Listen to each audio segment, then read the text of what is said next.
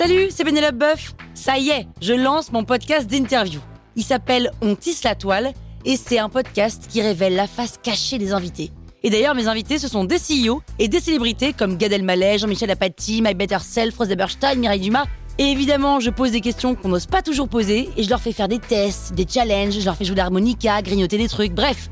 Rendez-vous sur On tisse la toile pour découvrir une interview tous les lundis. Ciao Sur écoute. La marque de soupe lyophilisée? Non. Vous écoutez Krusty Art, le podcast qui parle d'art sans en faire des tartes.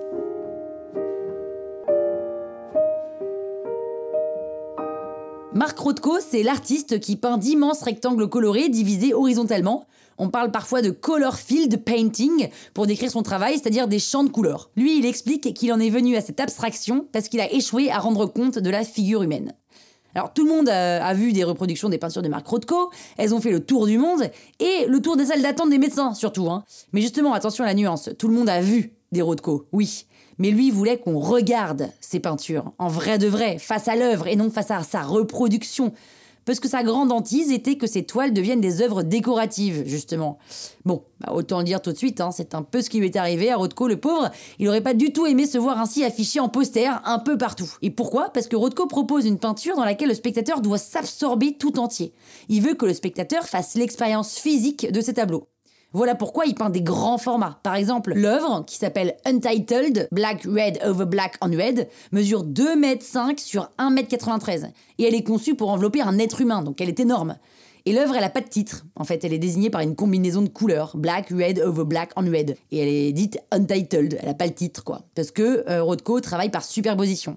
Ça, ça lui permet de créer des couleurs tout à fait singulières, des couleurs profondes, presque littéralement. Enfin, je veux dire, des couleurs dans lesquelles le spectateur peut sombrer. On peut déprimer en regardant ces couleurs. Et Rothko, il les travaille de façon à les faire vibrer, non pas par contraste violent, mais dans une sorte de fusion, d'harmonie propice à la méditation. Et quand on regarde de plus près, on voit que les couleurs se fondent les unes dans les autres en d'infinies variations, et avec d'imperceptibles nuances.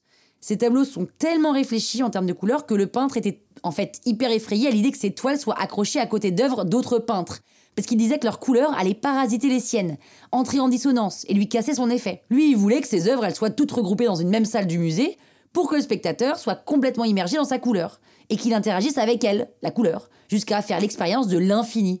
Un peu comme les nymphéas de Monet, dont on parle d'ailleurs dans un crousti, qui devaient noyer le spectateur dans un immense bain de nénuphars. Alors, dans le cas de Rothko, à la fin de sa vie, c'est un peu plus dark que les nymphéas, hein, parce qu'au fil des années, sa palette s'est assombrie et il termine par du noir complet ou presque. Alors, si vous voulez vous fondre dans un Rothko, direction le centre Pompidou et rendez-vous devant Untitled, Black Red over Black on Red, pour un plongeon dans la couleur. Et si vous avez la flemme de faire le déplacement jusqu'à Paris et que vous préférez acquérir une toile du maître et que vous avez un peu les moyens, comptez 80 millions de dollars. Voilà, c'est le prix d'un Rothko. Honnête